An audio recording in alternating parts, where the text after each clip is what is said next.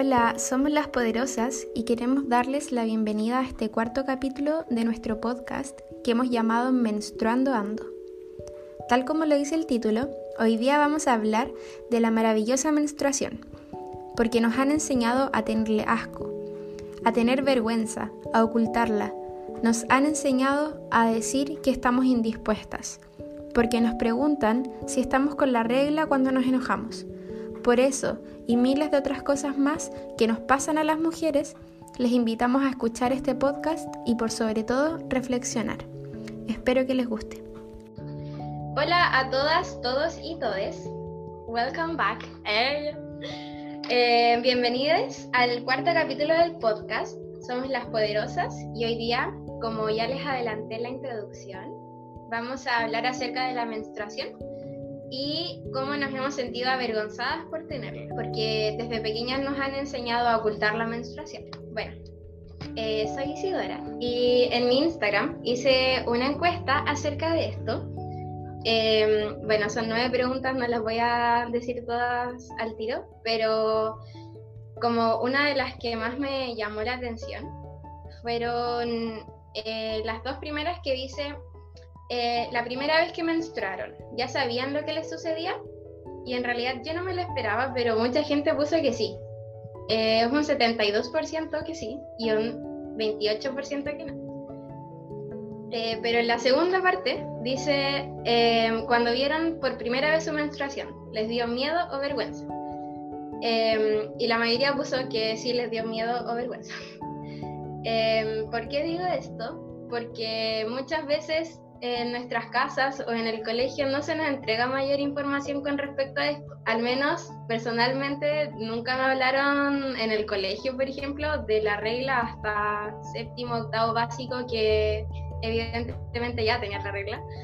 Y me hablaron como más que nada de las hormonas, del ciclo, como qué tal hormona subía, qué tal hormona bajaba, cosas en verdad básicas eh, y que no nos entregan como mayor información, quizás como en el ámbito emocional, como ayuda o cómo sentirnos preparadas cuando nos va a llegar la regla, porque, por ejemplo, yo también le hice la encuesta a mi abuela, que es mucho más mayor que yo, y ella, por ejemplo, no conocía la copita menstrual, no hablaba con sus papás sobre esto, entonces eso refleja que se invisibiliza un proceso que es muy natural como el menstruar.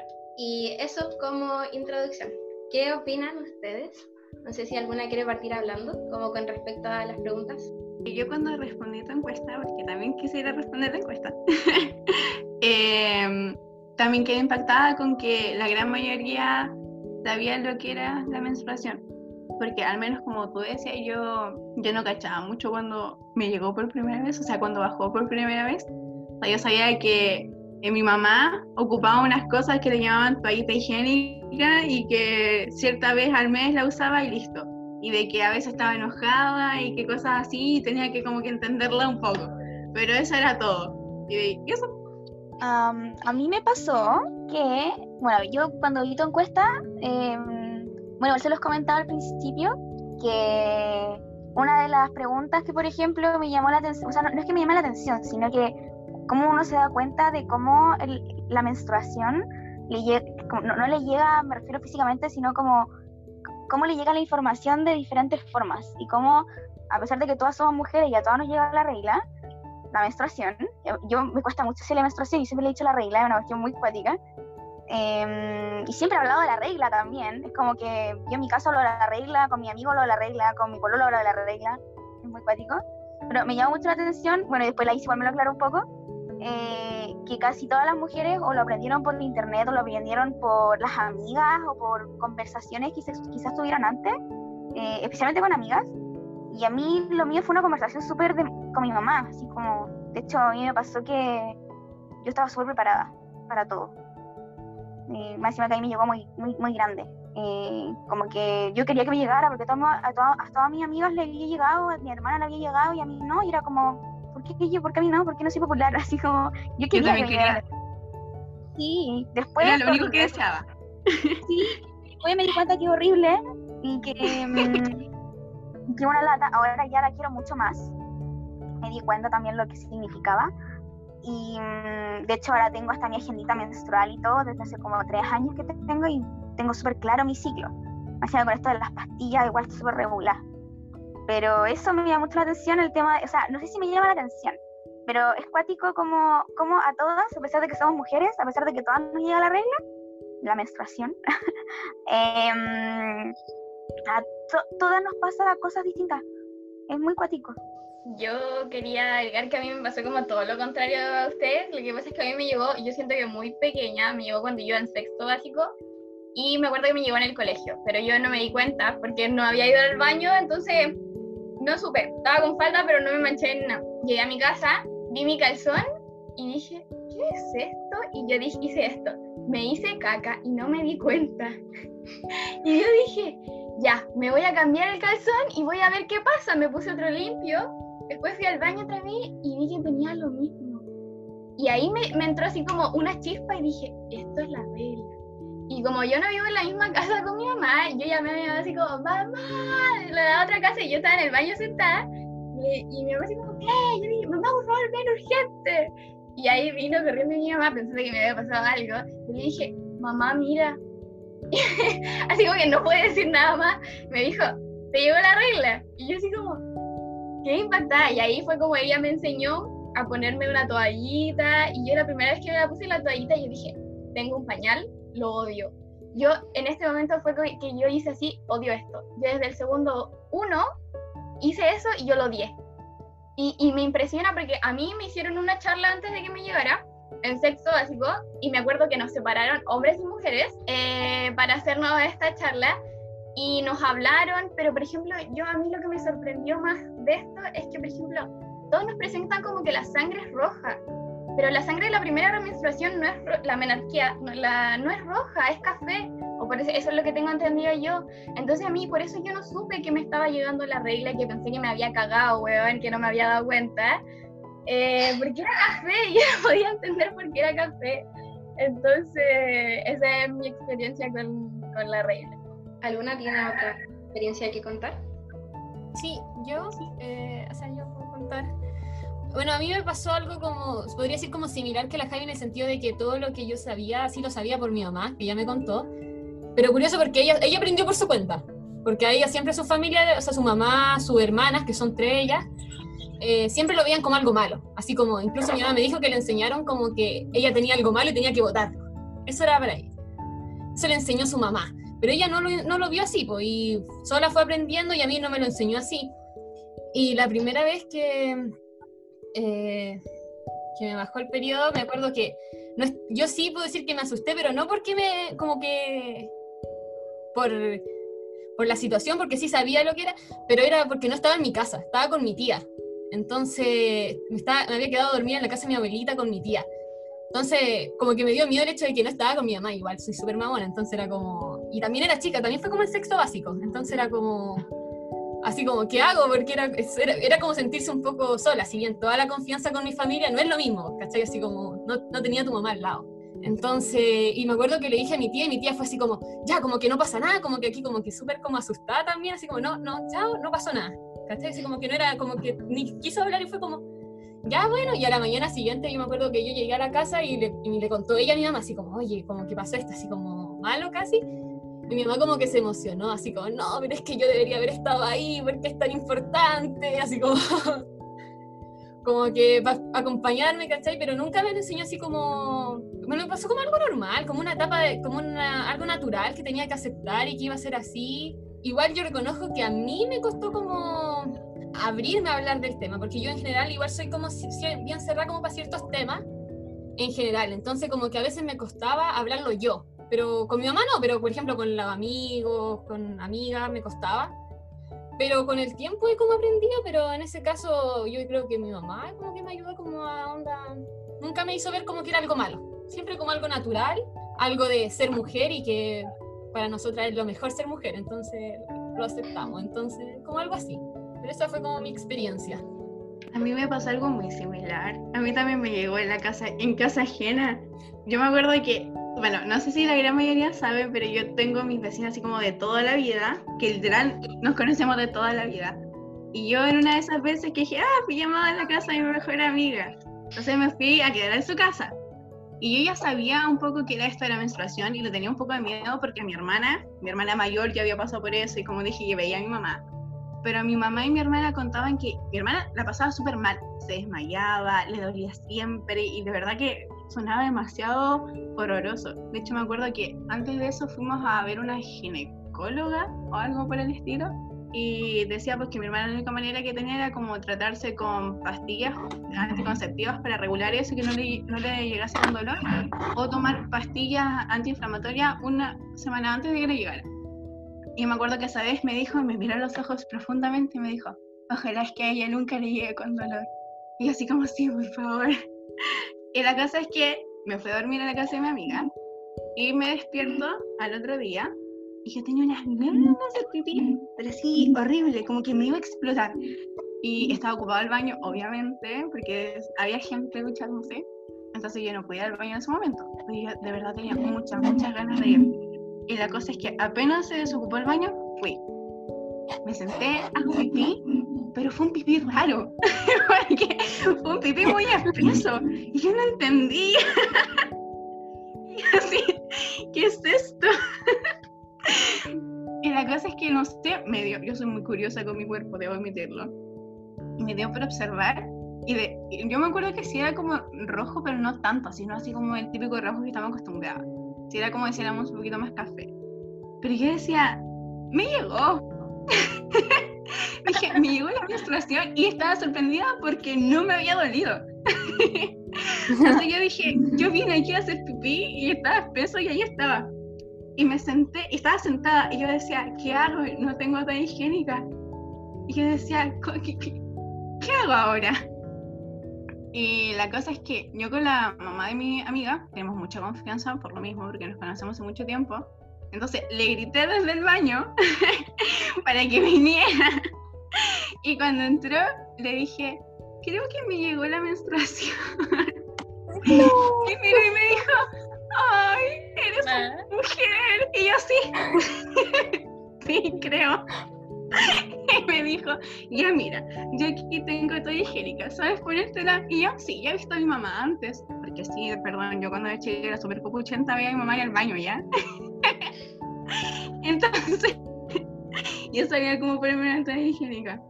Y normal, o sea, como que ella estaba súper feliz, después le conté a mi amiga, mi amiga así como, wow, y no sé qué.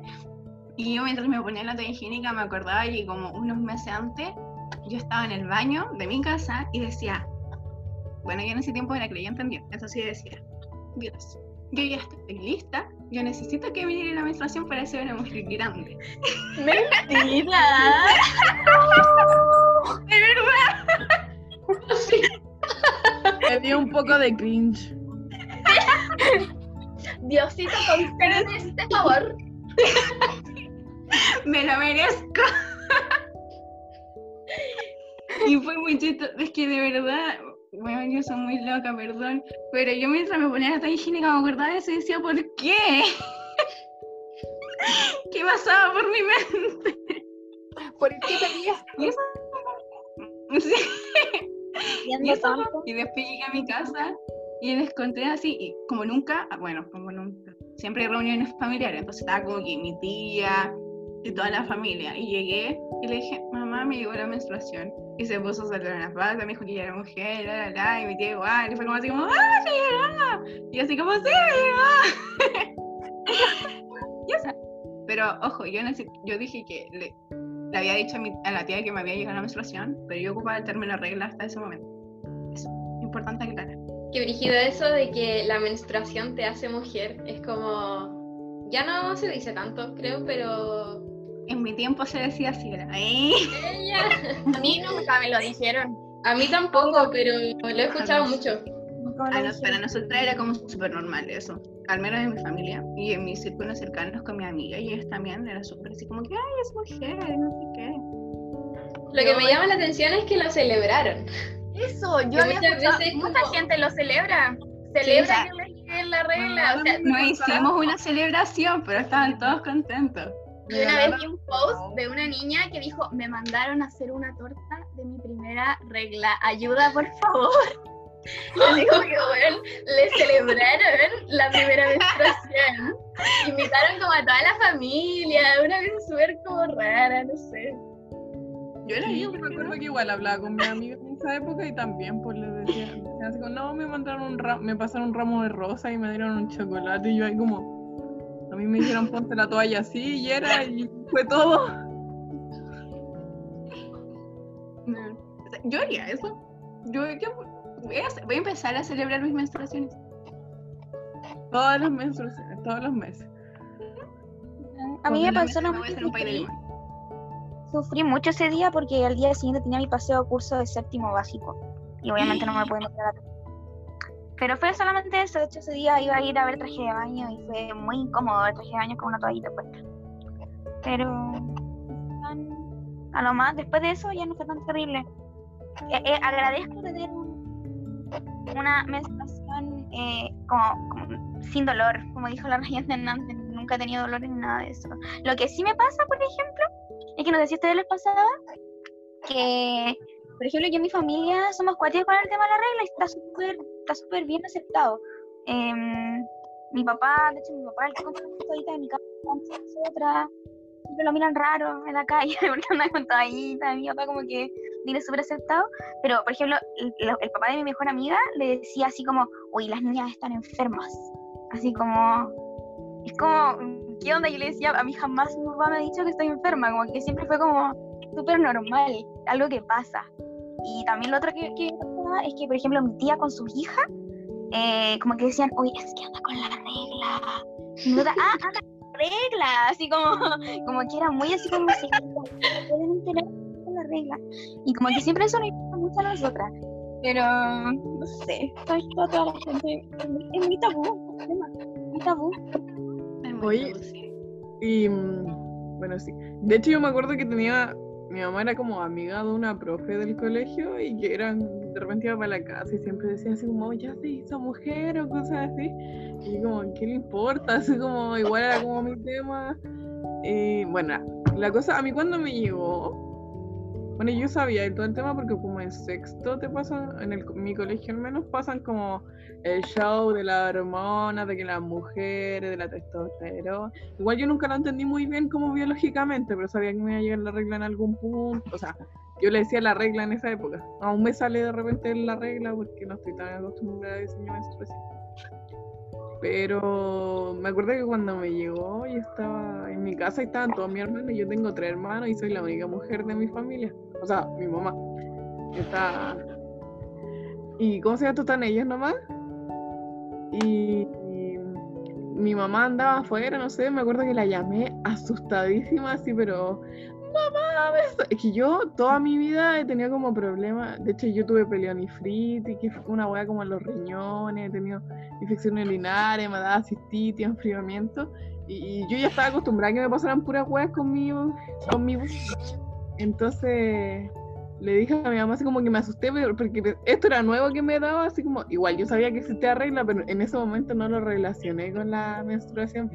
Y dije así como, mamá, me pasó algo, estoy sangrando. Y aparte justo había tenido como un problema, me había pegado en la, en la vagina justo hace poco. Entonces yo estaba así súper asustada y yo le decía, mamá, no sé, me la, así como me eché mi vulva, así como que me la pité. Eh, se demoró tanto en llegar tan- y cuando llegó me dijo, ah, es la regla nomás. Yo ahí toda preocupadísima lo que era y no. Pero no, al final yo sabía lo que era, dicho lo pero en el momento como que no lo pude relacionar, el pánico se- me consumió. Eso fue mi experiencia y después, igual yo ya cachaba el tema porque mi mamá y siempre ha tenido como estos como flujos abundantes, mi mamá siempre se manchaba, siempre, todos los días en mi casa mi mamá siempre pasaba algo. Entonces yo ya cachaba el tema, pero aún así me asusté, así como... yo creo que por lo mismo que ya había tenido tanto atado con enfermedades eh, urinarias, por decirlo así. Eh, yo me acuerdo que cuando me llegó era como un día así en la, como en la tarde, noche, y no estaba ni asustada ni nada porque igual mi hermana es matrona y ella cacha harto, entonces como que me explicó todo así súper bien y como que no tuve atado con eso, pero al día siguiente me dijo ya si queréis vamos a hablar con mi profe que es matrona, seca y todo. Y ese día fuimos, no sé por qué quería que hablara con ella y fuimos y me sentía tan mal como que yo siempre he tenido dolores así como muy cuáticos, me sentía mal, iba a María en la micro, me estaba dando un bochorno, estaba como muy mal, me bajé de, me tuve que bajar de la micro antes porque em, eh, quería vomitar y me sentía muy mal, pero era como parte de mi nervio y mi ansiedad. Y cuando llegué a hablar con esa profe de mi hermana, como que igual me explicó muchas cosas que ya sabía porque como dijo la Cata lo vimos en el colegio y todo, así que como que ya lo sabíamos, pero ella me, me habló al tiro como de pastillas porque igual era como en diciembre, se aproximaba el verano y como no sé, pues si te querías ir de vacaciones y no querías tener atados, toma pastillas para que no te llegue, no sea una molestia, cosas así que al momento en que me lo dijo lo sentí súper invasivo porque igual era chica, tenía como 13 años y que me hablara de pastillas y siendo que recién me había llegado mi periodo era como, como que lo sentí súper violento de cierta forma. O sea, a mí me llegó como a los 13, me llegó en la mañana, fue horrible, porque yo fui al baño a hacer pipí y de repente había sangre y yo, no, qué terrible, yo sabía lo que era, pero yo no quería aceptar que me había llegado la menstruación y yo como que llamo a mi mamá llorando, le digo, mamá, me llegó la menstruación y mi mamá me dice, ¡Uy, qué lindo! Como felicitaciones. Y yo como, mamá, estoy llorando, me estoy desangrando. Y mi mamá como, no, felicitaciones. Y yo como, mamá, estoy llorando. Y estuve todo el día acostada llorando. Porque para mí fue terrible. Fue como el peor día de mi vida. ¿Por qué? Porque yo no quería que me llegara, yo era muy chica. Ay, no, no lo pediste como yo. No, yo no lo pedí. Sabes que me estaba acordando de lo que había dicho la rellena y me acuerdo que yo, como que yo de chica siempre, como tuve como hermano, siempre me, como que todos me molestaban porque era como la marimacho que le dicen, así como la mina que es ahombrada, hago comillas porque no creo eso. Entonces yo decía así como que le, yo igual creía en Dios, pues entonces igual le rogaba a Dios que me crecieran las boobies y después ahora me arrepiento de haber perdido esa wea porque son tan incómodas.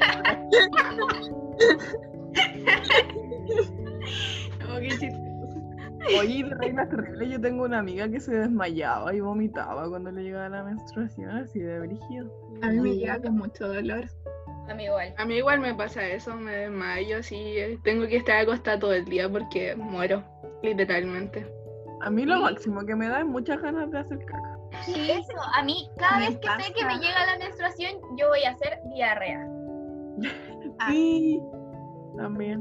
Y a eso quiero leerles un post que encontré, porque yo no sabía, le voy a dar los créditos a la niña que lo hizo, se llama Paulina-Ardilla, y dice, ¿por qué dan ganas de ir al baño durante el periodo? Porque a mí de verdad yo pensé que era la única que le pasaba. Y después descubrí que no, que mucha gente le dan ganas de ir a hacer caca cuando le llega, y diarrea cuando le llega la regla. Y dice, chale, cuando tenemos el periodo menstrual es normal tener cambios de humor, calambres, eh, pinches malestares y encima más ganas de hacer popo. Esto se debe a las prostaglandinas, quienes se encargan de decirle al útero que se contraiga o expulse. Son hormonas que se liberan días antes y durante el periodo menstrual, actúa sobre el intestino grueso, provocando que se contraiga, haciendo sentir muchas ganas de ir al baño. Eh, es algo normal y no afecta a todas las mujeres, también puede ocasionar náuseas o hasta diarrea. Para evitarlo puedes probar eh, tomando mucha agüita o aplicar calorcito en tu vientre. Soy diarrea. Yo de verdad que parezco embarazada cuando ando con la regla porque estoy tan... Tengo fotos de la cara porque me la saco como de abajo y no se ve mi cara porque la tapa toda mi guata cuando estoy hinchada y de verdad parezco embarazada. Yo parezco, o sea, yo tengo como los síntomas de la embarazada. Bueno, yo paso todo el día en el baño pero haciendo pipí. Es horrible, yo. Ay, a mí igual me pipí cada segundo. Pero me pasa lo del pipí y lo de la caca. Ay, Y pipí y no puedo y tengo demasiado antojo.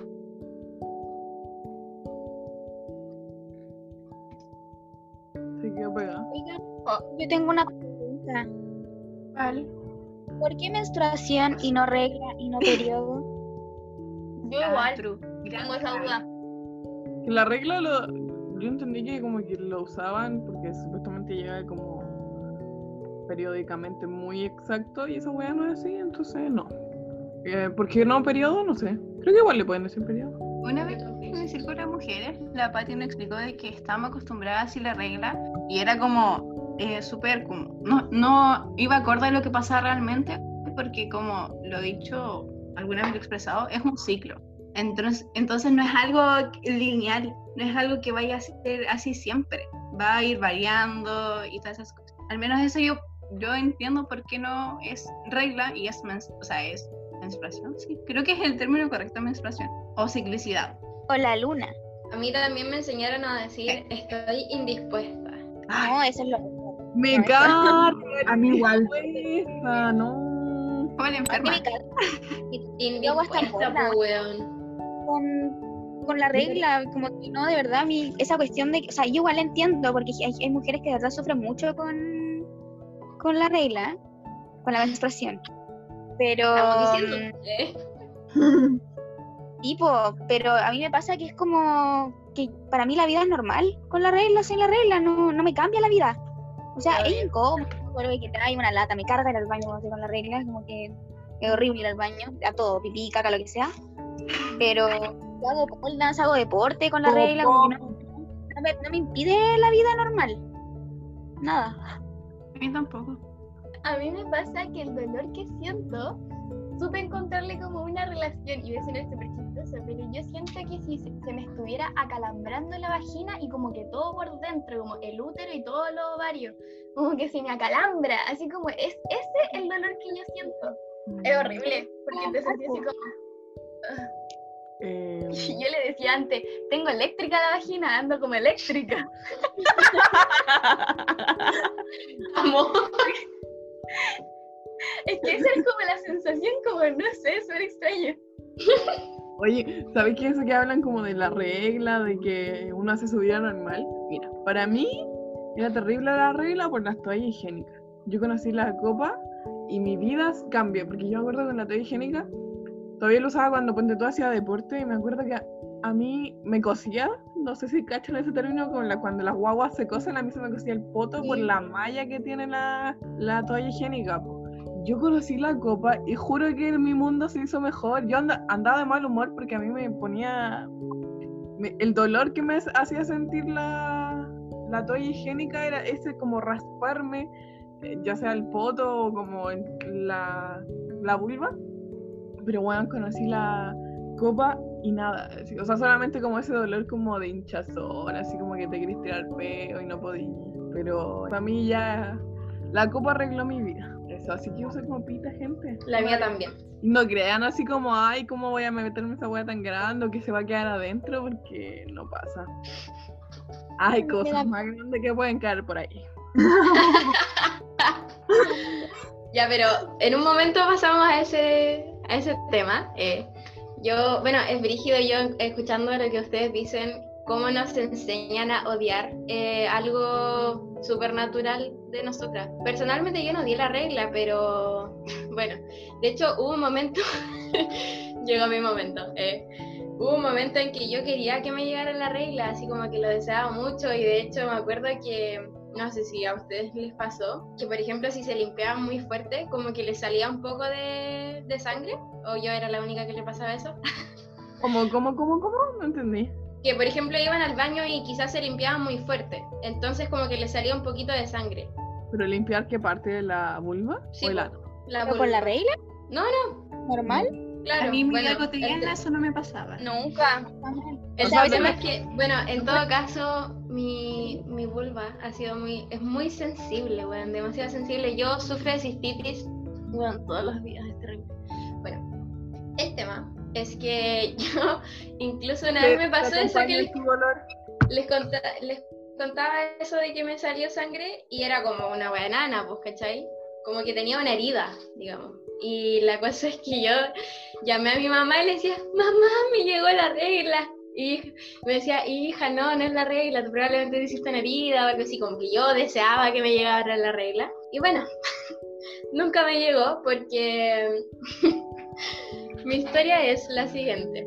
Bueno, eh, Deleítanos. ella. No, lo que pasa es que, bueno, eh, espero que todos sepan que tenemos un imen, que es como un tejido membranoso, así como elástico, eh, que está en la vagina. Y ese imen tiene ciertas como cortes en donde, por donde pasa la- el flujo de sangre.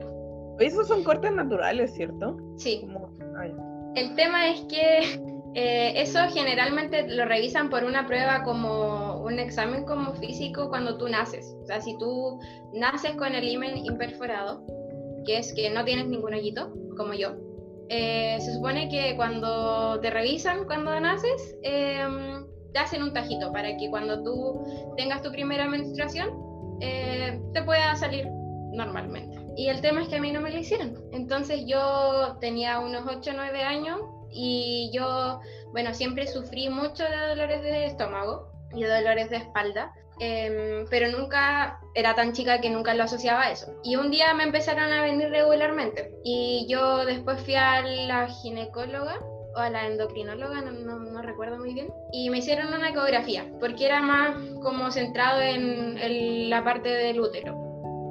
Me hicieron una ecografía y yo tenía una bolita. Tenía una bolita cerca de los ovarios, entonces eso significaba que yo tenía un quiste en el ovario. Bueno, yo me puse a llorar de una manera porque decía, me van a operar, así como no. Y la doctora me dijo, no, es normal, no te preocupes.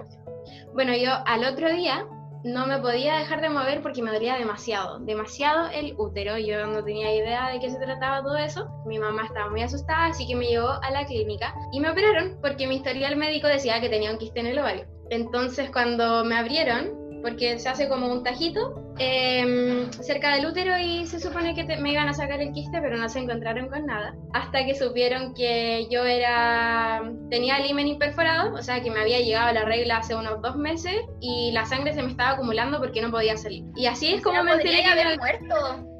Fuerte. Exactamente. De hecho, me podría haber dado una infección a la sangre, porque eran dos meses de regla acumulados en mi útero. po. Qué brígido. Así que eso. De hecho, mis papás quisieron demandar a la doctora, pero no tengo muy mala memoria. No sé qué habrá pasado con eso. Pero no sé, no entiendo, pero cuando uno cuando bebé lo revisan, como tú decías, como su imen, como que te abren, así como, porque el imen igual, o sea, no está como tan cerca, así como que, no sé, te lo abren con las manos, con algún instrumento, no sé. O sea, sé que hay un instrumento para abrir, pero no, no, no entiendo si soy tan chiquita. Uy, me da nervios. La verdad no te podría responder como con exactitud, pero a mí me dijeron de que cuando tú naces te hacen como un examen físico para ver si tienes esa abertura en el imen. Y no sé por qué a mí no me la hicieron y yo sufrí demasiado. Incluso otro como dato que ahora que lo pienso es como brígido que haya preguntado eso un médico, porque durante la operación eh, llamaron a mi mamá y le preguntaron si me podían abrir el imen porque yo iba a perder la virginidad. Porque me iban a abrir el imen, po. o sea, era perder la virginidad. Mentira. Y a- serio, y ahora que lo pienso es como, weón, eres médico, o sea, ¿cómo mierda preguntas eso? Es una Era así como, o se muere. Claro, o por ejemplo, esa cuestión de que el imen se rompe haciendo deporte, eso es fake, porque el imen, si es que se desgarra, se, de- se regenera porque es un tejido elástico. Entonces, es, o sea, como, como médico no sabes o, o no, como que le comunicas a la mamá de, de tu hija que, que vas a perder la virginidad porque te van a hacer un hoyito. Aparte de ese Y te hacen solo uno. Es que todas tenemos eh, ese como hoyito o hoyitos eh, de manera como distinta. Por ejemplo, hay muchos tipos de imen, ¿cachai? Hay algunos que son como un circulito, otros que son como unas rayitas, eh, no sé, eso. Qué bacán. Yo- demasiado, estoy en Estaba pensando en el tamaño de la vulva cuando uno es guagua y en el tamaño más minúsculo del imen cuando eres guagua, como para que te lo vayan a revisar y hacerte un hoyo en eso que voy a te meten una agujita. Sí. con anestesia o te someten a cirugía? No lo sé. Te, te abre. Qué ra- Yo. Si me lo hubieran hecho, podría decirles. Pero Alguien no me lo hicieron. internet po. lo puede buscar, por favor. Bueno, yo busqué acerca del himen imperforado, pero solamente salía em, eso de que la imperforación del himen es cuando el himen cubre toda la abertura de la vagina, o sea que no puedes, no tiene ningún hoyito y que esto se diagnostica, o sea, el proveedor de atención médica dice que supongo que es cuando nací. Em, te tiene que someter a un examen físico y ahí ver como la abertura de tu himen. No sé si será quizás cuando, al momento de nacer. A mí me comunicaron que era así, pero probablemente si es que no se puede, quizás cuando estés más grande, no sé, porque esto del himen imperforado al final lo detectáis cuando te vaya la regla, pues, al menos a mí me pasó así. Pero eso, yo después de que me pasó eso y me explicaron, que me costó mucho entender qué mierda se referían, eh, aprendí más de lo que he aprendido en el colegio con respecto a mi, a mi anatomía, así como a lo que tengo y lo que no tengo en mi vagina. Yo quería preguntarles, así como una pregunta, así como cambiando un poco el tema, de cómo fueron sus primeras experiencias como en el ginecólogo, porque también es un tema que, por ejemplo, algunas personas las llevan como a la primera regla al ginecólogo, otras esperan a que se hagan más grandes o que nunca han ido, y es igual como que requiere una importancia porque queramos o no, tenemos que revisar que todo esté bien y eso lo tiene que hacer como profesional. así. El tema de revisar que todo esté bien también tiene como mucho que ver con el podcast anterior, que era como del autoconocimiento, pero ya como llevado a lo físico, porque es importante, sé que, o sea, tiene que ver, pero no directamente, es importante que nosotras aprendamos como a reconocer cuando hay algo que está mal con nuestro cuerpo, porque si es que no nos tocamos, si es que no nos miramos, nunca vamos a saber por qué, no sé, por qué eh, mi, mi vagina, por ejemplo, no sé, tiene un olor raro, o por qué está de otro color, o por qué tengo granitos, no sé. Entonces es importante porque no siempre, no, o sea, nunca nos han enseñado eso. Y bueno, yo cuando fui al ginecólogo por primera vez, fui porque me tenía que revisar por el tema de la operación. po. Entonces, y como eh, eh, mi ginecólogo era el, el médico que me había operado, como que en realidad yo dije, bueno, ya me operó así como que no tengo ningún problema con que me vea ahora, pues, aunque sí fue incómodo porque era hombre y en verdad ahora tengo una ginecóloga mujer porque no me agrada mucho como la situación. Recomiéndala, por favor.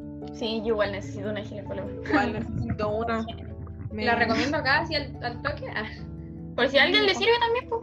O sea, atiende en la clínica Ciudad del Mar, no sé en dónde más, y se llama... Ah, pero es que tú eres privilegiada, te atiendes en clínica. Ah, ah. se llama ah, Verónica Chami, creo. Ah, sí la conozco. ¿Cómo es? Buena. Mira, es que sabéis que es mayor y yo la encuentro una, así como vulgarmente la encuentro una vieja súper chora, así.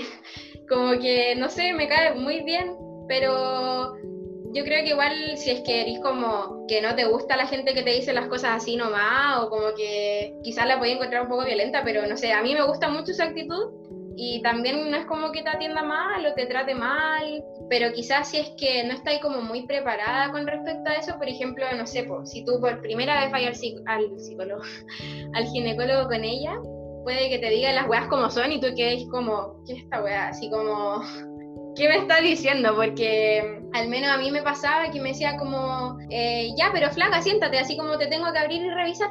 Y era como, ya, pero... Oye, espere". tranquilo, viejo. Sí, po. Qué fuerte. A mí me Pero, pasa algo, escucha, me cae bien. a mí pasa algo.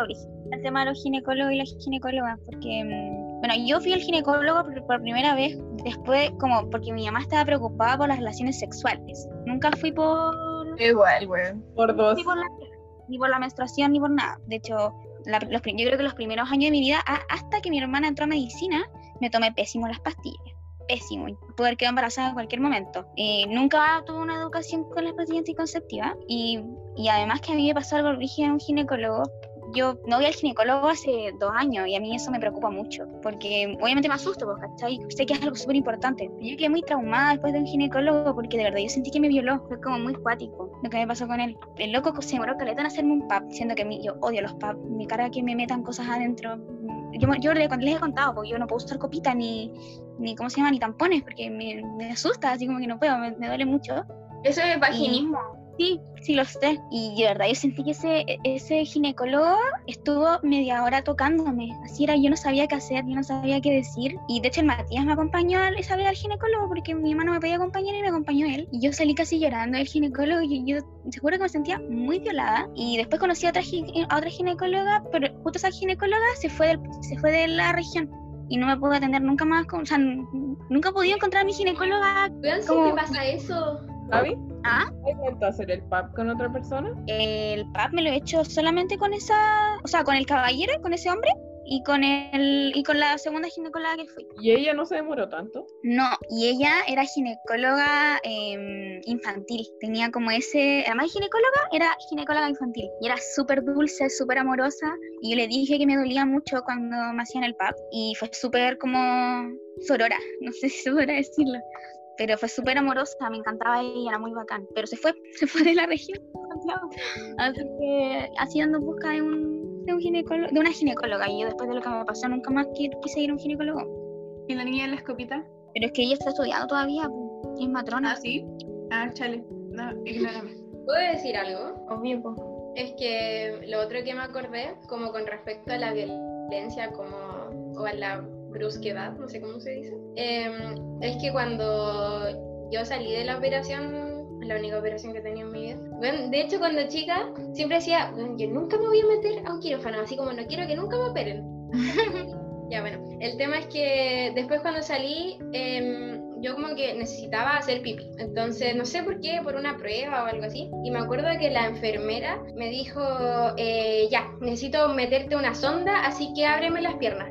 Y yo, y ya como que las abrí y recién me habían operado la vagina, pues entonces como que obviamente tenía muy sensible y me metió la cuestión porque necesitaba hacer pipí por esa cosita y me puse a llorar porque la, la mina lo hizo con una como fuerza y me dolió mucho y en verdad me llama mucho la atención como esa fuerza con la que tratan eso, como que, no sé, me, acordé recién, en verdad no, no me acordaba mucho y ahora que lo recuerdo me dolió N, me puse a llorar por mucho tiempo porque la mina como que literal te meten como una manguera, pues, ¿cachai? Entonces me acordé y fue como, wow.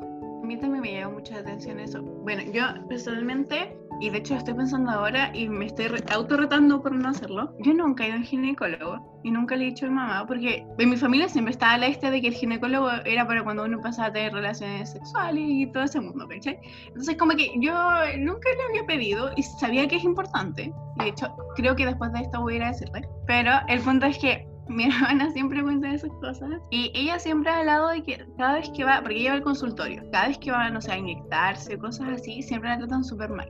Y cuando va a las revisiones, también, o sea, es como que ya, ábrete y listo. Y eso me perturba porque es como, pucha, ¿por qué? ¿Por qué tiene que ser así? O sea, igual yo entiendo que, al menos en los servicios públicos, tienes que atender a mucha gente, a veces está lleno, igual te colapsas y tienes tus propios problemas y se entiende, ¿cachai? Pero igual hay que ponerse en el caso de la persona que está viniendo a tu, a tu consulta. No sabéis qué ha pasado antes, o sea, puede que realmente el momento de que le revises una parte que es totalmente íntima sea un trauma para esa persona, como le pasó a la Javi o como le pasó a la Isi. Entonces, al menos yo quizás hago un llamado si es que alguna de las personas que nos está escuchando y ha llegado hasta este punto del podcast y que tiene como algún oficio en eso o eh, tiene como eso, ginecólogo, matrón, que porfa tengan el cuidado con las personas que llegan a su consulta.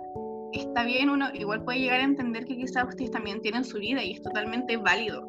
Cada uno es persona y a veces no puede como quizás diferenciar sus problemas con el trabajo, pero pucha, la gente que llega también tiene su propia historia y uno también tiene que respetar el cuerpo ajeno. Yo creo que es algo súper esencial de, de que no es tu templo, ¿cachai? Es el templo de otra persona. Respétalo como se debe, trátalo con cuidado y sobre todo tienes que brindar la confianza que la persona necesita. Es un momento que no toda la gente se, se digna de hacer por lo mismo, por el miedo o por como te das cuenta acá ha tenido pésima experiencia. Ese es mi llamado. No, igual es como súper. Igual que la Javi, mi mamá como que me. Que yo empecé como a pololear. Y como que en los primeros meses mi mamá no tomaba. así- Yo creo que mi mamá creía que no iba a durar mucho pololeando, así que no lo tomaba en serio. Pero ya cuando la cuestión se empezó a poner como mucho más seria, no sé, ya como siete meses. No, más. En realidad no sé. Que yo no pololeé, es que yo soy mala, yo. Sé el pololeo. Bueno, llevábamos juntos porque en realidad no estábamos pololeando. Bueno, historia larga. Em, como ocho meses juntos y ahí mi mamá siempre me decía, que tengo que llevar al ginecólogo, tengo que llevar al ginecólogo porque, ay, voy a empezar a hacer cosas y yo no quiero. Y mi mamá siempre- me acuerdo que siempre me decía cosas como, "Mm, sí, sí, a ti cuando empecé a hacer cosas se te va a notar al tiro en las caderas, se enhanchan. Y cosas así como muy, te, voy, te tengo cachadita, no voy a hacerlo así como sin protección o cosas así, sin haber... También me ido- decían- ¿Qué cosa? También me decían, o sea, hubo gente que me dijo eso de las caderas, que es cuático. Hay mucha gente que como que lo dice. Así como te voy a cachar. Y y era como algo malo, así como te voy a cachar al tiro si estoy haciendo cochinada. Así como muy. eh, ya, pues yo me acuerdo, Cochinada, po. Mi- me acuerdo que mi mamá siempre decía, ya, si te tengo que llevar, como que era un autorrecuerdo para ella, pero igual era como difícil porque sentía que estaba como, como que ya no era su niña para ella, entonces al final yo fui la que tuvo que existir porque yo igual ya estaba como... Y la cara de la Monse. Y yo ya le decía y se demoró como dos meses en, en- ¿cómo se llama esto? En llevarme y a la ginecóloga que fui fue, o sea, yo me enteré después que lo que hizo fue como un poco, tiene un nombre cuando los, los médicos son, ¿Ético? no, tiene un nombre cuando, ¿Negligentes? Eso, pero fue súper negligente y me enteré después, porque a ti para darte un método anticonceptivo o cosas por el estilo te tienen que hacer exámenes, pues porque tú puedes tener un problema que el anticonceptivo te lo puede ahondar. Por ejemplo, yo me acuerdo que conocí a una niña que me dijo que tenía como una cuestión a la sangre, no me acuerdo qué era, pero empezó a tomar pastilla anticonceptiva porque se las dieron así nomás, y a ella le dio como una preparálisis en la cara, porque por lo mismo, pues, porque le pasó algo con la sangre, y yo no entiendo mucha biología, pero te tienen que hacer exámenes antes de empezar a La como coagulación. Que te- al final son como anticoagulantes los que. algo así. Y todo, A mí tampoco todo. me hicieron nada. No me A mí hicieron tampoco. nada. A mí no me hicieron nada, la loca me dijo ya. Eh, así como las, las iguales preguntas, así como ¿has tenido relaciones sexuales? Eh, ¿Qué edad tienes? Eh, y eso, creo, fue como todo ya. ¿Qué preferís? ¿Pastillas, parche, el intra no sé qué, eh, la inyección, no sé qué? Me dijo ya, las pastillas tienes que tomar todos los días. Si tienes mala memoria no te sirve, no sé qué. Y como que me dio a conocer el tipo de método que había nomás y yo fue como ya inyección porque una vez al mes es más fácil y chao pero yo me enteré mucho después de todo esto, pues entonces, de hecho yo empecé con las inyecciones con ella, era una ginecóloga particular, y ya bien, anduve bien, o sea, igual como que dolor y todo el tema. Y después me cambié a... porque yo soy pobre, entonces volví al tema de como público, y ahí te cambian, te- tienen una sola marca de inyectante, de, no sé cómo se dice, inyectante, inyectivo, no sé de cuestiones para inyectarse y una sola marca de pastillas. Me cambiaron la marca de la inyección, pues y eso igual afecta por las cantidades, lo que le echen, no sé qué. Y me acuerdo que me la cambiaron y yo me empecé a inyectar y me llegaba la regla todo el mes, o sea, la menstruación todo el mes. Tenía como un día que no tenía la regla, el, el resto menstrué siempre. así. Entonces tuve que empezar con las pastillas y después yo empecé como a leer de todo este tema porque no me había informado y yo no sabía, como que todos dicen, ay, pero ¿cómo no preguntaste? Yo no sabía que había que preguntar, pensé que un medi- una ginecólogo matrón decente te diría lo que tenéis que saber acerca del tema, pero no sabía nada al final. Y empecé a investigar y todo el tema y yo quise empezar a dejarlas porque, porque caché que igual hacen daño al final al cuerpo. po. O sea, igual tampoco les digo así como no tomen anticonceptivos, pero para mí mi cuerpo yo no quería meterme esa cantidad de, de hormonas en mi cuerpo. Y las dejé. Que nunca te dijeron realmente qué era. Y, y yo dije así como, igual me la eché. Yo terminé una caja y dije, la- nadie me ha dicho nada de todos los efectos negativos que tenía esto y me la eché así como con la vida, así como, no voy a tomar nunca más estas cuestiones y no sé qué. Bueno, terrible. Me llega la regla de nuevo todos los días, tuve que ir y al final tenía quistes en los ovarios y ahora tuve que volver a tomar pastillas obligada por lo era, pero yo en lo personal quiero dejarlo por el tema de que no quiero eso en mi cuerpo. Y hay otras formas de cuidarse igual. Es frígido eso. Yo la otra vez pre- le preguntaba a mi mamá y a mi hermana eh, qué estaban tomando y no sabían qué estaban tomando. No sabía qué, se, qué les estaban inyectando. O sea, lo único que nos han dicho nosotros es como que, ya, mira, toma esto para no quedar embarazada, pero nada más. Y, y uno tampoco quizás en su momento se cuestionó, ¿qué estoy metiendo en mi cuerpo? ¿Qué es esto? ¿Y por qué ya no tengo mi ciclo? ¿Y cuál es la importancia de mi ciclo? Pero porque nunca nos hicieron ver que igual era algo importante dentro, dentro de los cuerpos que tienen útero. Entonces eso me perturba un poco que no se hable mucho de qué tiene y puede provocar cada cosa. Igual, yo más que criticar las pastillas, critico la desinformación que te dan las matronas o los ginecólogos. Ya, eh, yo, yo he ido solo una vez al ginecólogo y justo tenía hora para marzo porque como todos saben como que yo tenía toda la hora en marzo como para ir a verme todo, todas las cosas y se acabó el mundo, cosa que pasa. Eh, la cosa es que había ido solo una vez y fue una vez también porque la preocupación como de las relaciones sexuales y todo eso, pues, no por mi bienestar. Y qué, individu- qué individu- indi- individualistas somos al, al no hacerlo como por nosotras, sino por otra persona, no sé. Siento que no es como un acto de corazón, no sé, una cosa como muy extraña. Ya, la cosa es que me llevaron, fui a, bueno, a un sector privado, porque no sé si es legal decir el, el nombre de la cuestión. La cosa es que me atendí con una mujer, porque no quería un hombre, no sé, no me siento cómoda con hombres, eh, nunca me he sentido cómoda con hombres, que no conozca. Me, me hizo preguntas, así como me preguntó sobre el historial médico de mi familia, por si algo podía tener yo, pero jamás me hicieron exámenes, ¿cachai? Eh, y me acuerdo que nunca me presentaron los métodos anticonceptivos como que me dijeron ya, pastillas. Y encima me dieron pastillas que me llevaban la regla solo tres veces al año. Y era brígido, solo me llevaba tres veces al año la regla. La cosa es que yo la, la terminé de ocupar. eh, Oye, pero ¿te pasaba por error? ¿Te pasaba por error o esa era la función de las pastillas?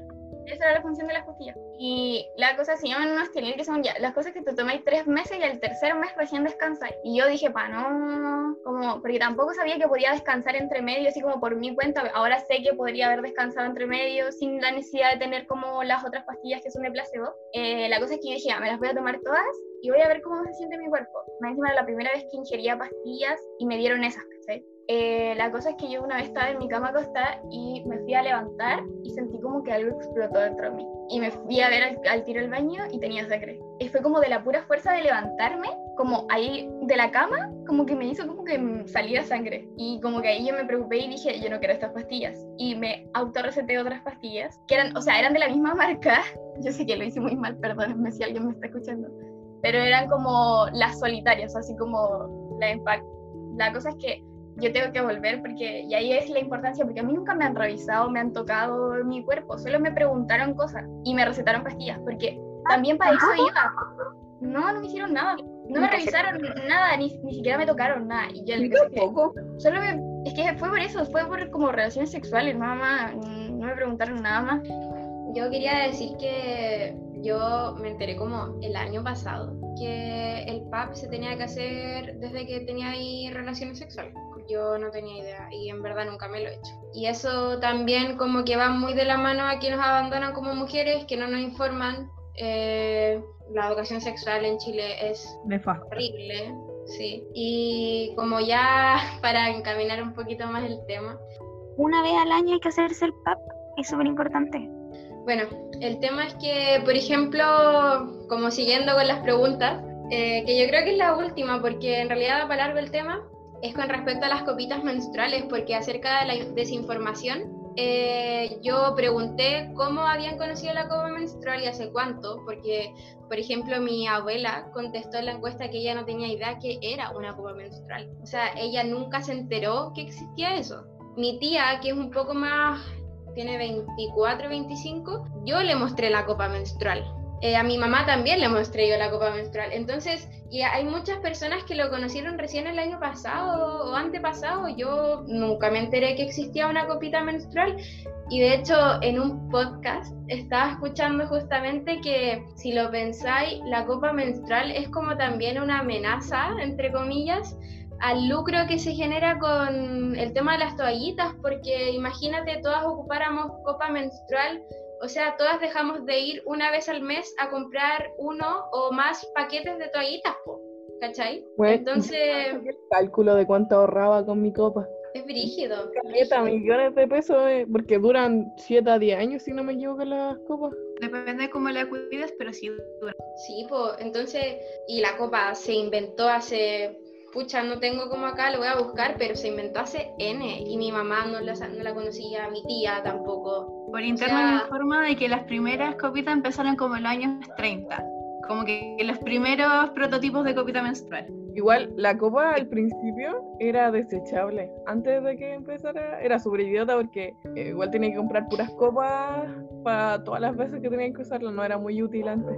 Igual me- cuando me volví fanática de la copa empecé a buscar información de ella. Yo tengo una historia que contar sobre la copita.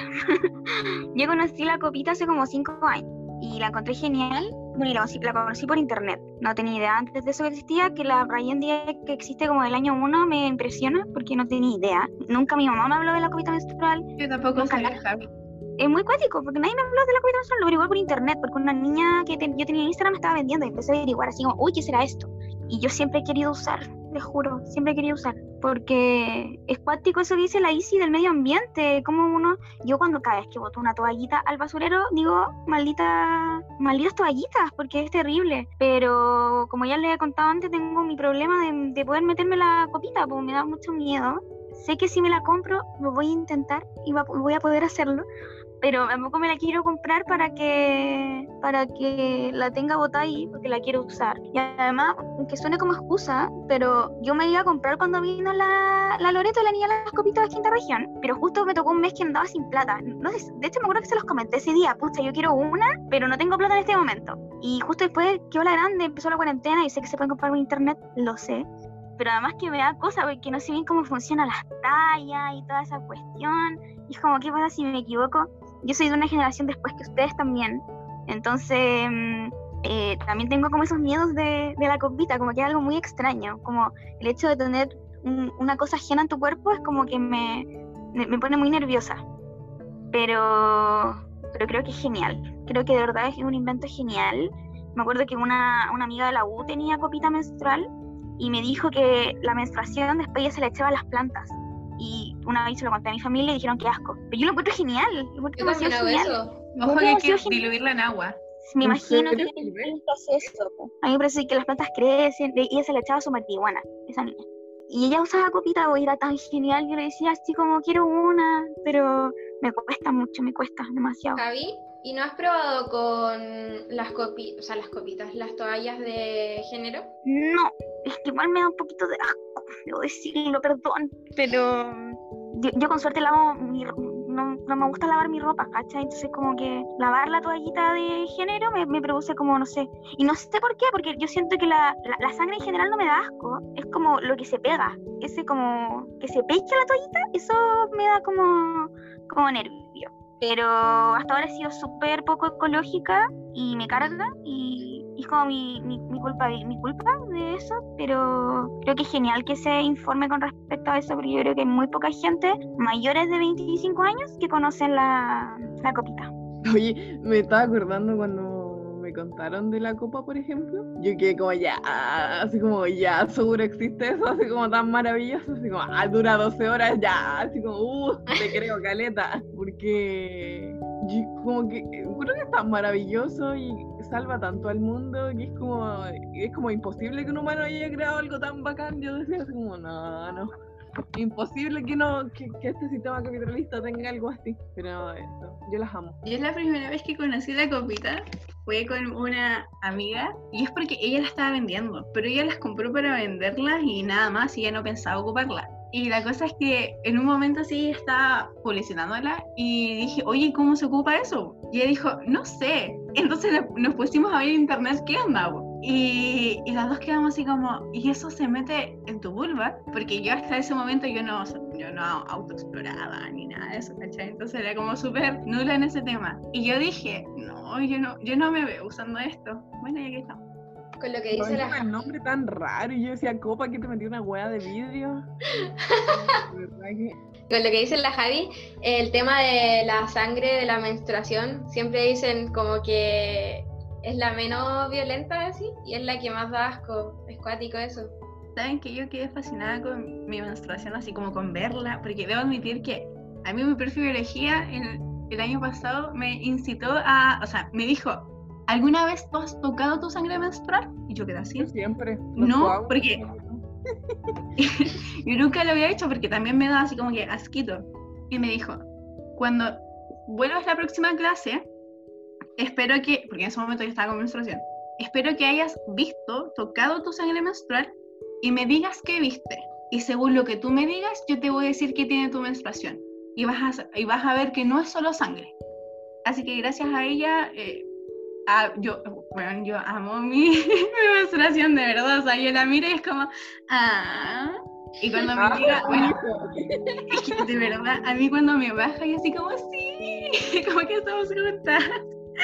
Y me miro y me, y me admiro. Y le digo, yo le digo lunita, porque por la ciclicidad y porque la menstruación se, se compara, por así decirlo, con la fase de la luna. Y lo aprendí por la Pati, por el Círculo de Mujeres. Así que le digo lunita de cariño. Y a mí me encanta, es como mi comadre. la amo demasiado. Bueno. A mí no sé si a ustedes les pasa, pero de hecho yo tengo como que la sangre en general de la, de la regla, porque como dice la, la Isi, no es la otra sangre. Bueno, mira, en verdad me da asco toda la sangre, yo ni siquiera puedo ver aguja. Tengo también ese problema.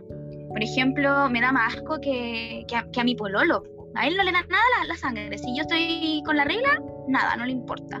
Pero a mí es como que yo digo, no, es que estoy con la regla y no sé qué, y es como, loco, da lo mismo, a quién le importa. No sé si a ustedes les pasa eso, que es como que ustedes les dan más color que sus parejas con respecto al, a la regla. Es vigil. Sí, pasa. Yo le, me acuerdo que, bueno, en esa época, como que yo le como, ah, estoy con la ¿Qué tiene? Así. Ahora no me importa, después de un tiempo ya no me importaba, pero es como un proceso de construcción, igual un poco eso no es importante.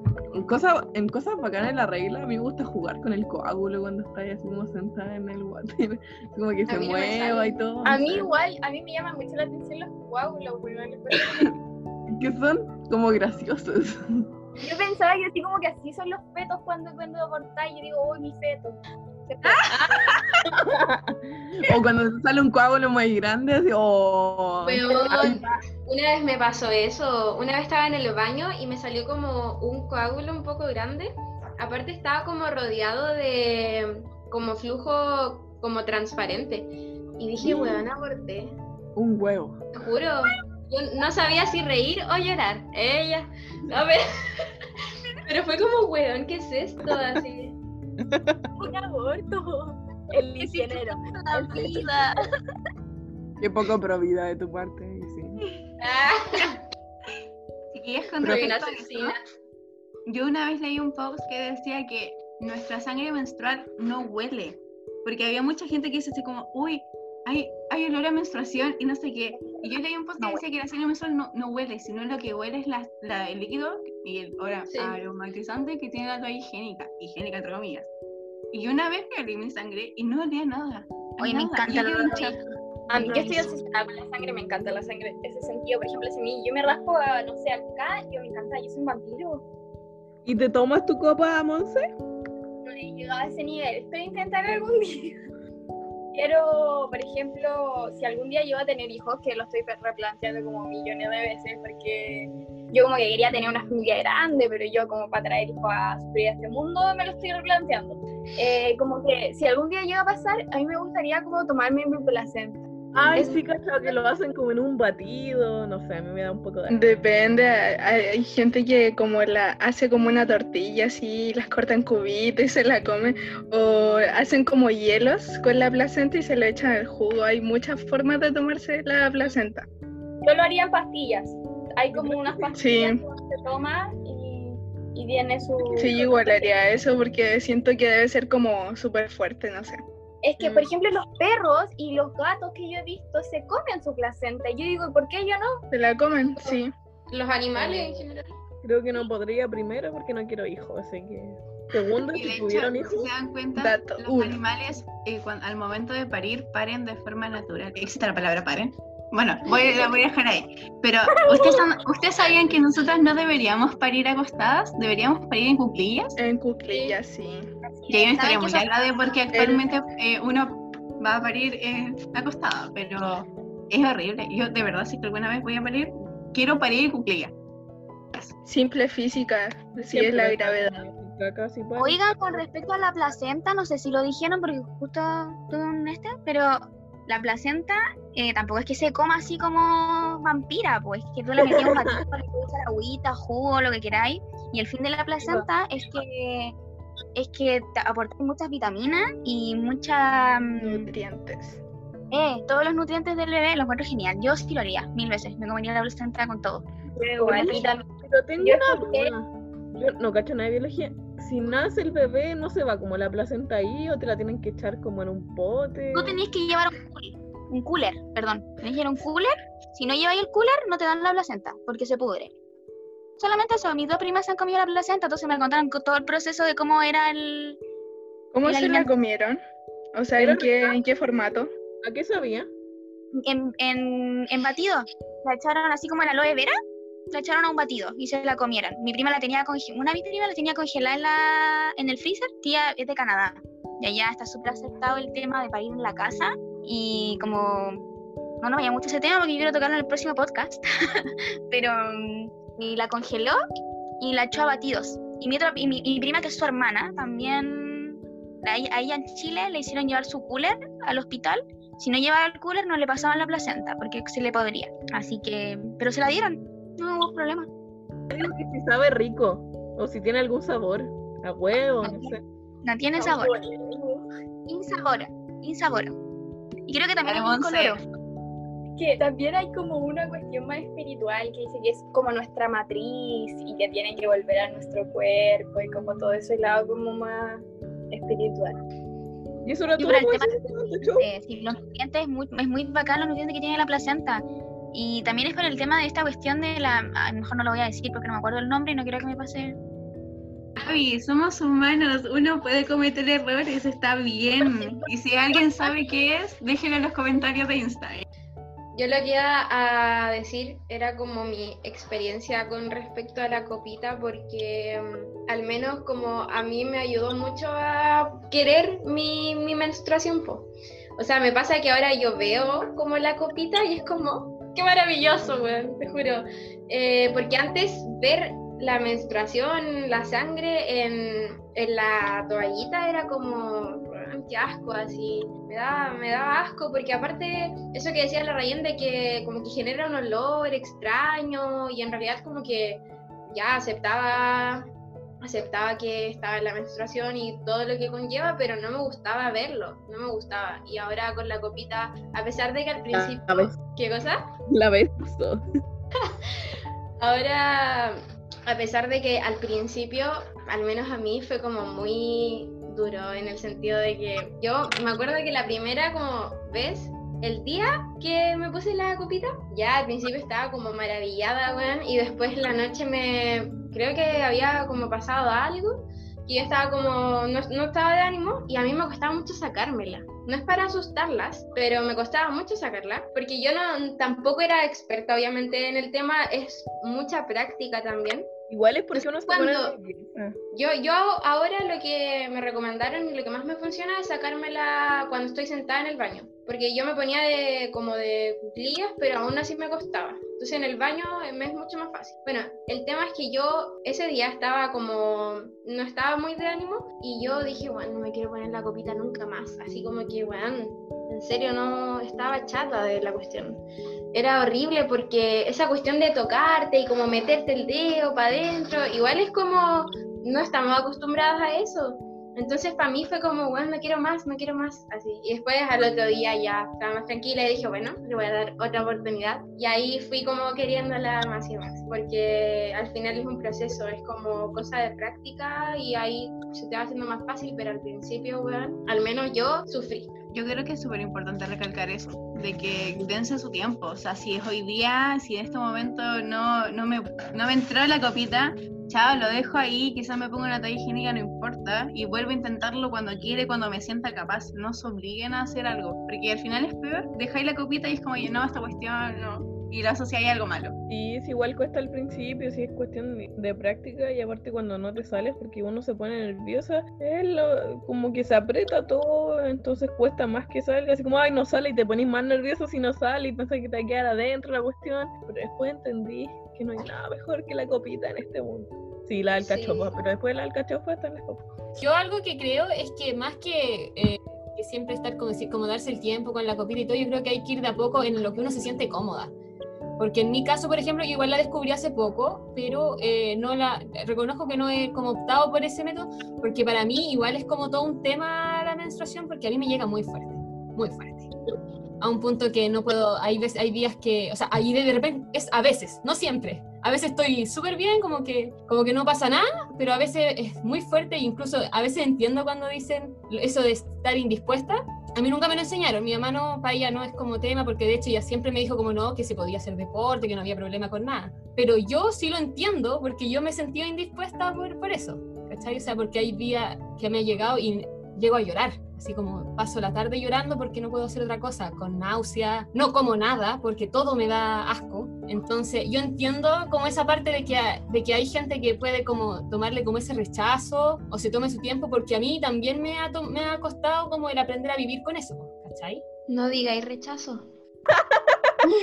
Pero, pero eso, o sea, eh, lo comprendo, ¿cachai? O sea, entiendo esa parte de, de esas mujeres que a lo mejor se sienten más acomplejadas con ella, porque eh, yo a lo mejor con, este, con el tiempo he sido más fuerte, pero es difícil, es difícil. eh, el- incluso es como eh, los bochornos, he tenido problemas, he tenido que dar pruebas orales en la U así, y es horrible. Es como una cuestión de que, de que te, sen- te sentís muy mal, entonces, y eso son cosas que no requieren tanto ejercicio físico, pero es como, es todo, ¿cachai? Así como que te sentís mal, entonces, en ese sentido yo creo que siempre es como la comodidad de una, así como siempre, como lo que tú te sientas cómoda, tu tiempo, no tenés que eh, como sentirte presionada, así como, porque también hay gente que es como, como que te juzga casi por, por, tu, por lo que tú preferís o no, y no, o sea, todas tómense su tiempo y solas se van a ir dando cuenta qué es lo que su cuerpo quiere, qué es lo que no le gusta, y yo creo que esa es la única forma como de ir aceptándose a una también, pues, y quererse, hay que tener paciencia a veces.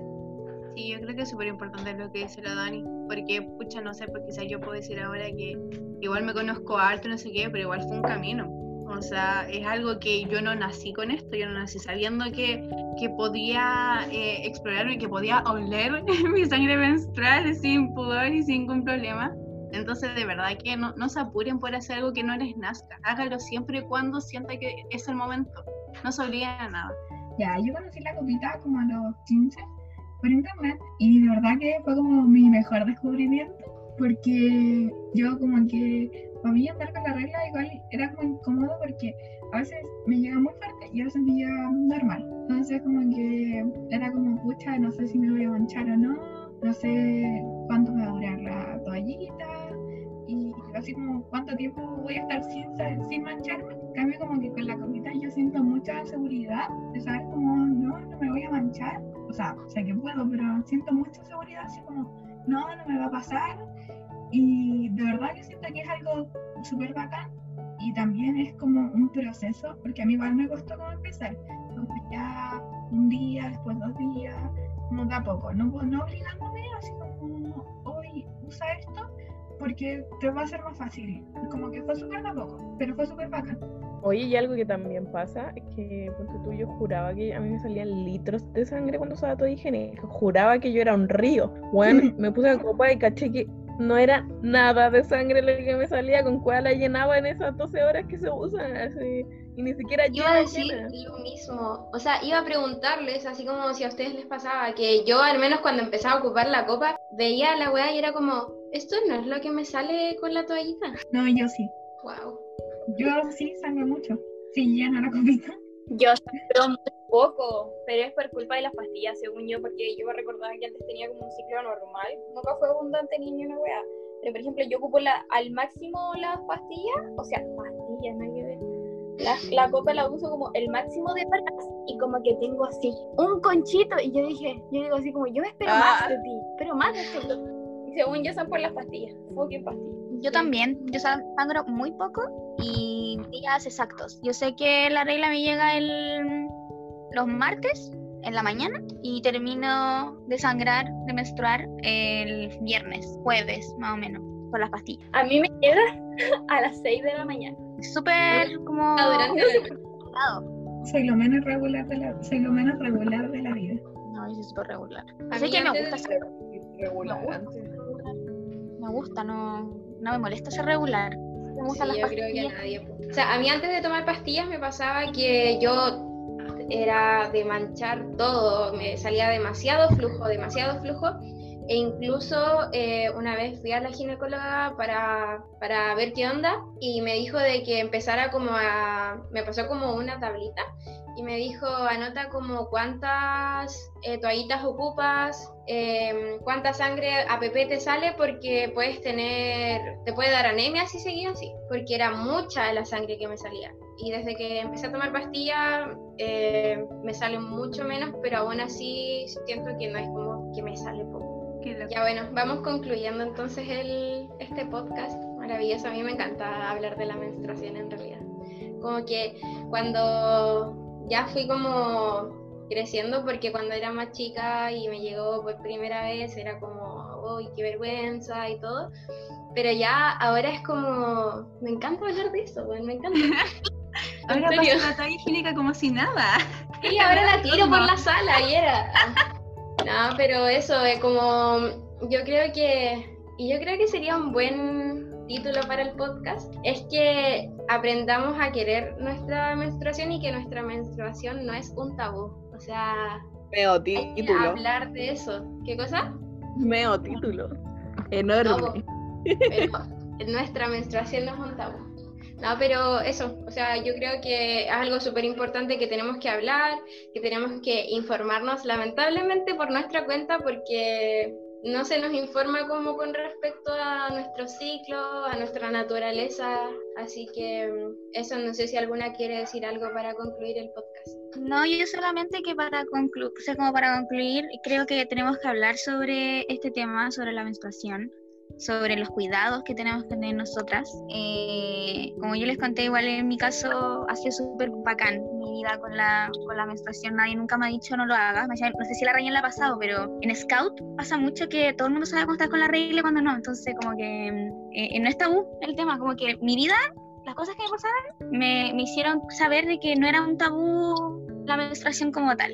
Y ha sido muy bacán eso. Y eso porque mm, que, la, que la gente hable, que le expliquen desde chica. Yo no sé si ustedes conocen a la... Hay, una, hay unos cursos que hay en Chile, bueno, en Chile yo los conozco, que hacen en Santiago, que son formadoras para las niñas cuando están empezando con la menstruación. Y, y son como guiadoras, como que te guían en la menstruación, te explican desde que te llega la regla, cómo tienes que, que aceptarla y te guían más que nada en, en la vida de la menstruación, porque dicen desde chica, te educan desde chica en la menstruación, no cuando ya tienes 18 y empiezas con relaciones sexuales, como lo hace, como nos pasa a todas con los médicos, eh, y es muy genial, y a informarnos también de que, informarnos por otras partes, porque la medicina tradicional no te va a informar, va a detectar enfermedades cuando, cuando ya están, pero informar, informarte de todo lo que te está pasando a ti en tu cuerpo, hay que autoinformarse también sobre el tema.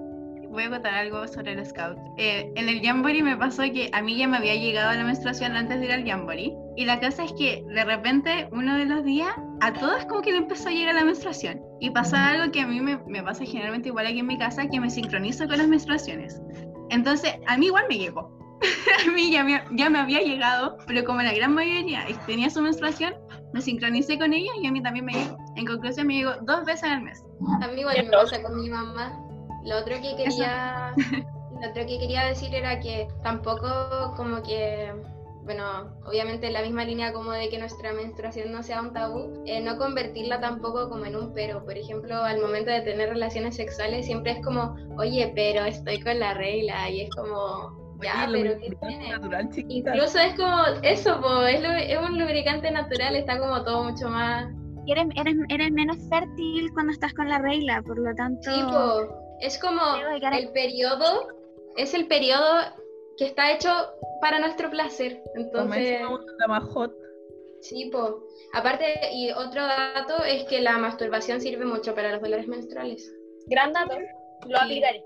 Go. Así que- Ahora. Eso, Chiquilla, ¿ustedes sabían que cuando nos llega la menstruación, nosotros estamos liberando las emociones de nuestro mes?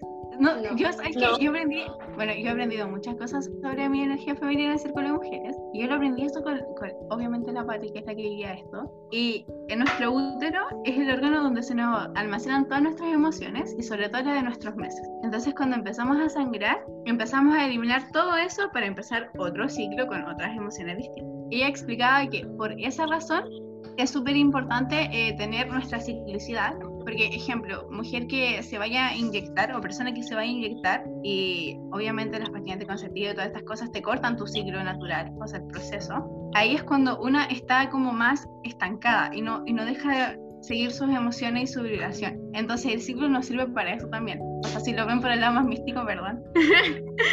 Ayuda mucho a eso, a renacer, porque estamos haciendo eso. Estamos muriendo y volvemos a nacer porque votamos algo que estaba ahí estancado, que es esto de la preparación para, para que se forme un bebé o algo así, y como no pasa, empezamos a menstruar. Morimos en ese momento y volvemos a renacer con la expulsión de toda esta emoción. Esa es mi dato A mí me pasa eso, que yo siento que las pastillas me hacen estar estancada. Como, es como un todo, pero es como que hay algo que no es yo, no sé, es súper extraño. ¿Les tinca que pasemos a la sección de recomendaciones?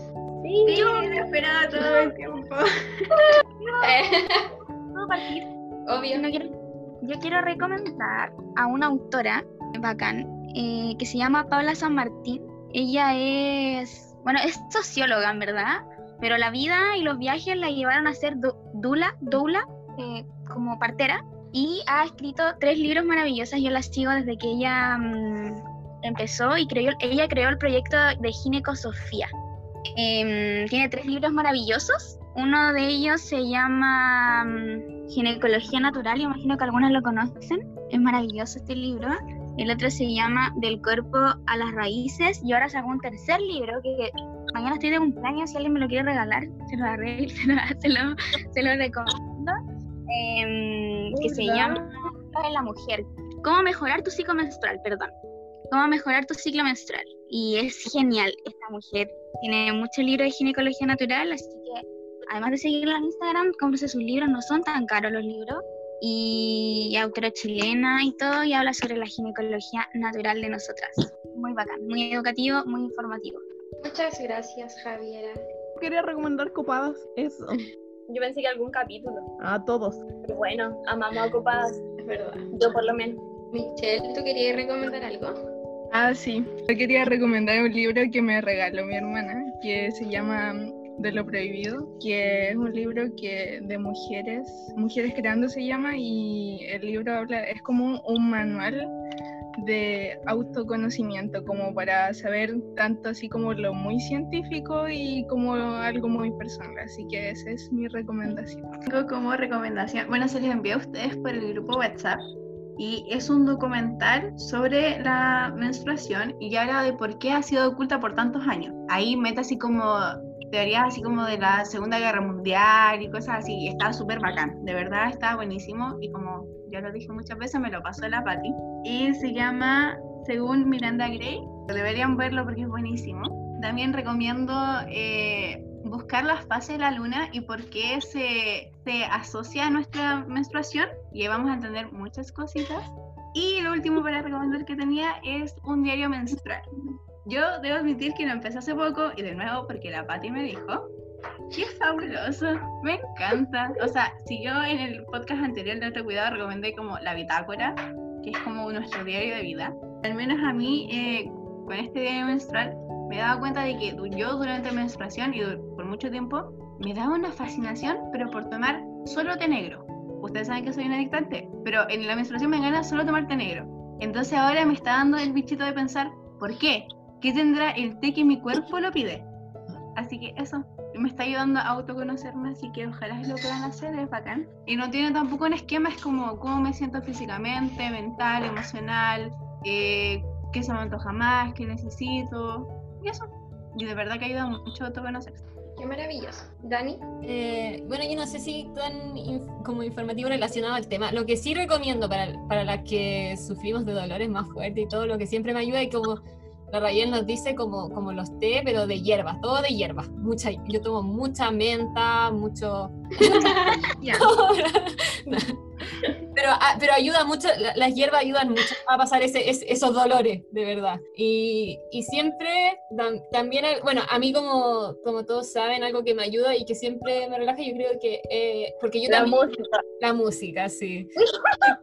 ¿Sabéis que de verdad, yo, mi familia toda sufre de jaquecas? O sea, como por parte de mamá somos todas propensas a que nos duela más fácil la, cabe- la cabeza, ¿cachai? Así con cualquier cosa. De hecho, esto de las clases online ha sido como fatal para mí porque ya llega el momento en que no puedo tanto de pantallas, ¿cachai? Entonces, eh, y con esto, y he visto que los casos se han como acrecentado en general en, en el país de dolores de cabeza, los niños con todo esto de las clases, porque es fuerte. Es es súper complicado, lo encuentro yo. Y como siempre nos pasa eso a nosotros, como que tendemos a encerrarnos a oscuras y escuchar música a nivel bajo, sabéis que te ayuda caleta, así como incluso para... Es como, de verdad ayuda, ah, me relaja.